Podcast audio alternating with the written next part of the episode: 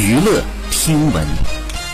关注娱乐资讯，四月十二号，秦岚晒出了王鹤棣给她点的外卖，并且发文称刚落地回家就收到了一份神秘外卖，这土豆也太好吃了吧，并艾特了王鹤棣。有网友发现菜单是两个人合作的新剧当中齐小王鹤棣亲自下厨给秦岚做的排骨和鱼香肉丝，网友大呼这对简直不要太甜。以上就是本期内容，喜欢请点击订阅关注，持续为您发布最新娱乐资讯。